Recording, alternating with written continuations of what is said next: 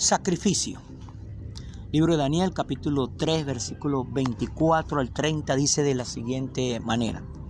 En ese momento Nabucodonosor se puso de pie y sorprendido le preguntó a sus consejeros, ¿acaso no eran tres los hombres que atamos y arrojamos al fuego? Así es, su majestad le respondieron. Pues miren, eh, allí en el fuego veo a cuatro hombres, sin atadura y sin daño alguno, y el cuarto tiene la apariencia de un dios. Dicho esto, Nabucodonosor se acercó a la puerta del horno en llamas y gritó, Sadrach, Mesach y Abednego, siervo del Dios Altísimo, salgan de allí y vengan acá. Cuando los tres jóvenes salieron del, del horno, los sátrapas, prefectos, gobernadores y consejeros reales se arremolinaron en torno a ellos y vieron que el fuego no les había causado ningún daño y que ni uno solo de sus cabellos se había chamuscado. Es más, su ropa no estaba quemada, ni siquiera olían a humo. Entonces exclamó Nabucodonosor, alabado sea el Dios de estos jóvenes, que envió a su ángel y los salvó. Ellos confiaron en él y, y desafiando la orden real, optaron por la muerte antes que honrar y adorar a otros dioses que no fuera el suyo.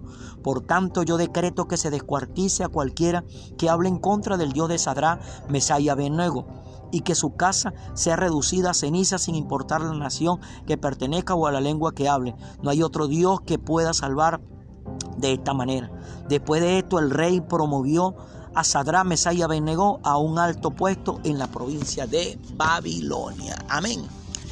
Queremos hablar sobre este precioso, maravilloso principio llamado sacrificio. El sacrificio es un principio de promoción. Lo podemos ver en la historia de estos tres jóvenes, Sadrach, Mesá y Abednego. Cuando usted lee los primeros versículos de este capítulo 3 del libro de Daniel, usted va a ver que el rey de Babilonia, Nabucodonosor, decidió un día levantarse y construir una estatua, una inmensa estatua de oro. Y él lanzó un decreto que toda persona cuando esa estatua frente a esa estatua cuando se tocaran las trompetas, los címbalos, la música. Todo el que estuviera allí tenía que postrarse delante de esa estatua que estaba erigida, levantada en su honor. Y aquel que no lo hiciera iba a ser arrojado a un horno de fuego por la desobediencia al decreto real. Pero vemos que se levantan estos tres jóvenes que eran judíos, pertenecían al pueblo de Dios, al pueblo de Israel, que no acataron esta orden. Cuando por primera vez se levantó ese decreto y se pronunció las trompetas, los símbolos, que era la, la señal de que todos debían postrarse delante de esa estatua. Estos tres jóvenes no lo hicieron.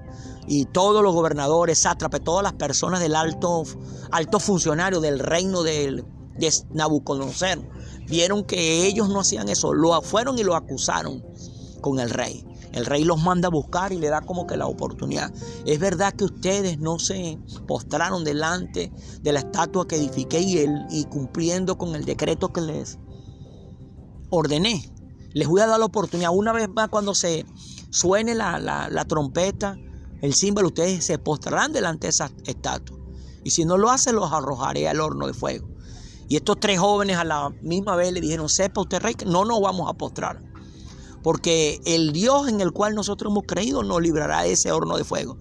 Y aunque no nos llegue a librar, no nos llegara a librar de este horno de fuego, igualmente no nos postraremos. Miren la convicción que tenían estos tres jóvenes.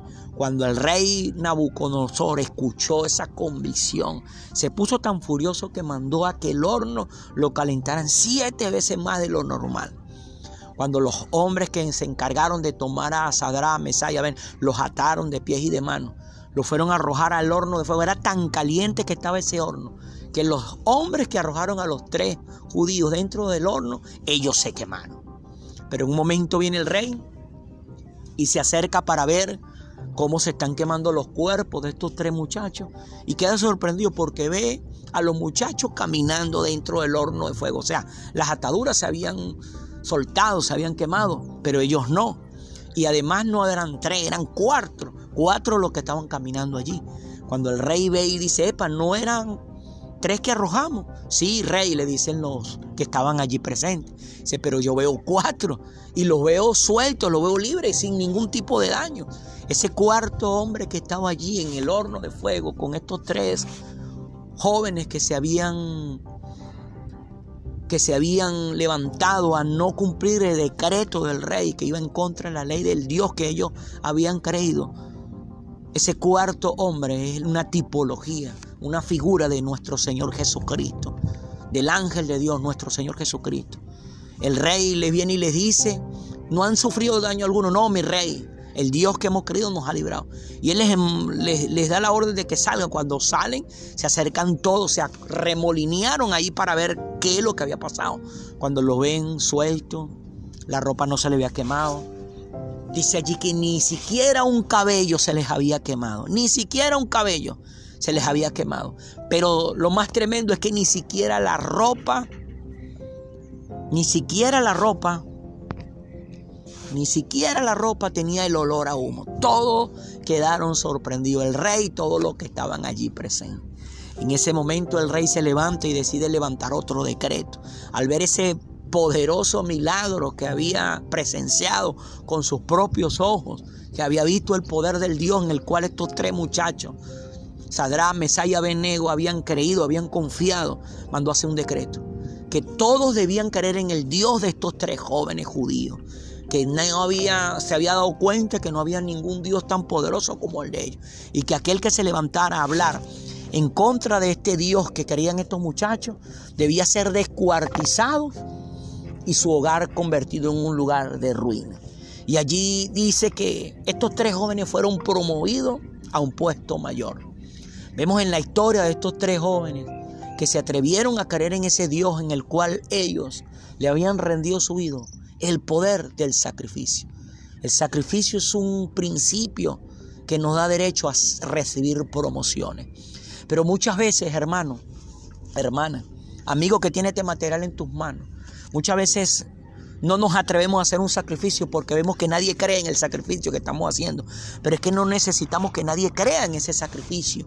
El único que necesita creer en ese sacrificio eres tú que lo estás haciendo. Hoy en día, por ejemplo, vemos el sacrificio que muchos hicieron al salir de su país, Venezuela específicamente. Se fueron a Colombia, Perú, Ecuador, a Estados Unidos, Argentina, Chile, a diferentes partes del mundo. Eso es un sacrificio que ellos hicieron.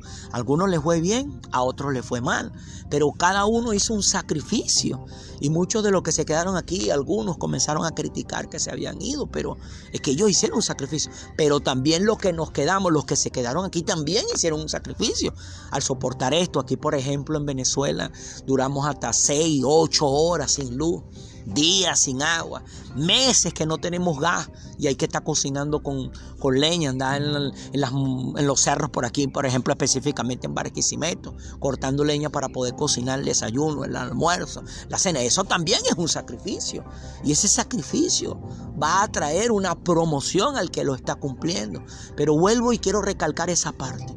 El único que necesita creer en ese sacrificio eres tú que lo estás haciendo. No importa que nadie crea en el sacrificio si te fuiste del país. No importa si nadie creyó en el sacrificio de que te quedaste en el país. Lo importante es que tú creas. Porque ese principio del sacrificio te va a dar derecho a una promoción. A ser promovido en la economía, en la salud, en el hogar, en lo que quieras emprender. Pero tienes que entender que ese principio poderoso del sacrificio te va a llevar a la soledad. El mayor ejemplo de ese principio es nuestro Señor Jesucristo.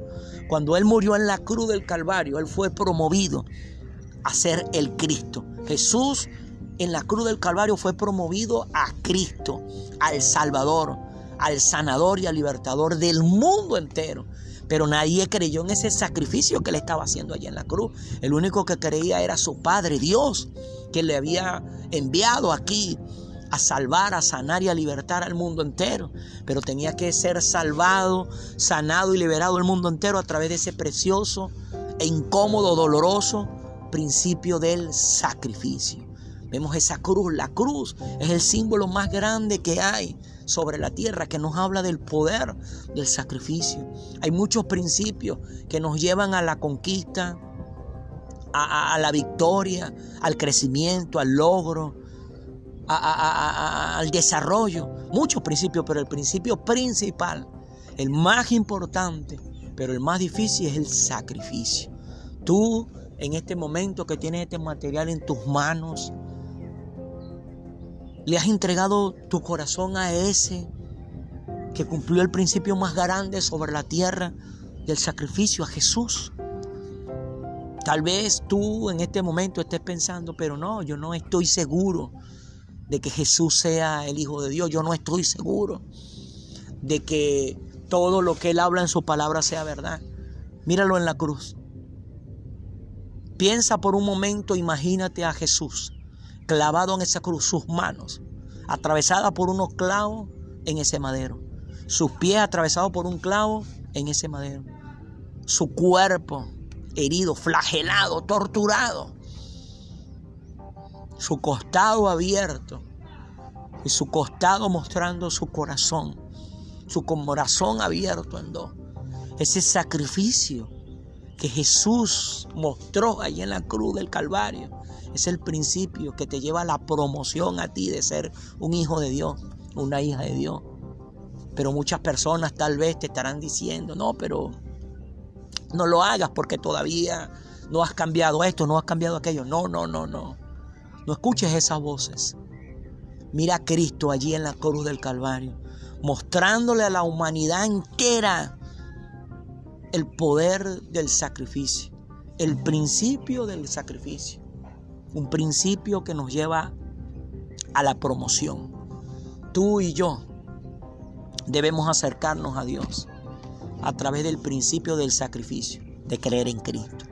Debemos sacrificar nuestro criterio, debemos sacrificar nuestras experiencias, debemos sacrificar nuestro ego, debemos sacrificar nuestro orgullo, debemos sacrificar nuestra terquedad y debemos cumplir ese principio que nos va a llevar a la promoción de ser salvado, sanado y liberado. Sacrificio principio de promoción, principio que nos lleva a otro nivel. En la historia de estos tres jóvenes que nos mostraron con su convicción de decir, Dios nos va a librar de este horno de fuego. Pero sepa usted, rey, que aunque no nos libre, no nos postraremos. Eso, mi hermano, se llama convicción. Eso, mi hermana, se llama seguridad. Eso, amigo, que tiene este material en tus manos, se llama principio, sacrificio. Bueno, mi hermano, este era el material que hoy queríamos compartir con ustedes y colocarlo en sus corazones. Quiero recalcarle eso. El único que necesita creer en ese principio del sacrificio eres tú que lo estás practicando.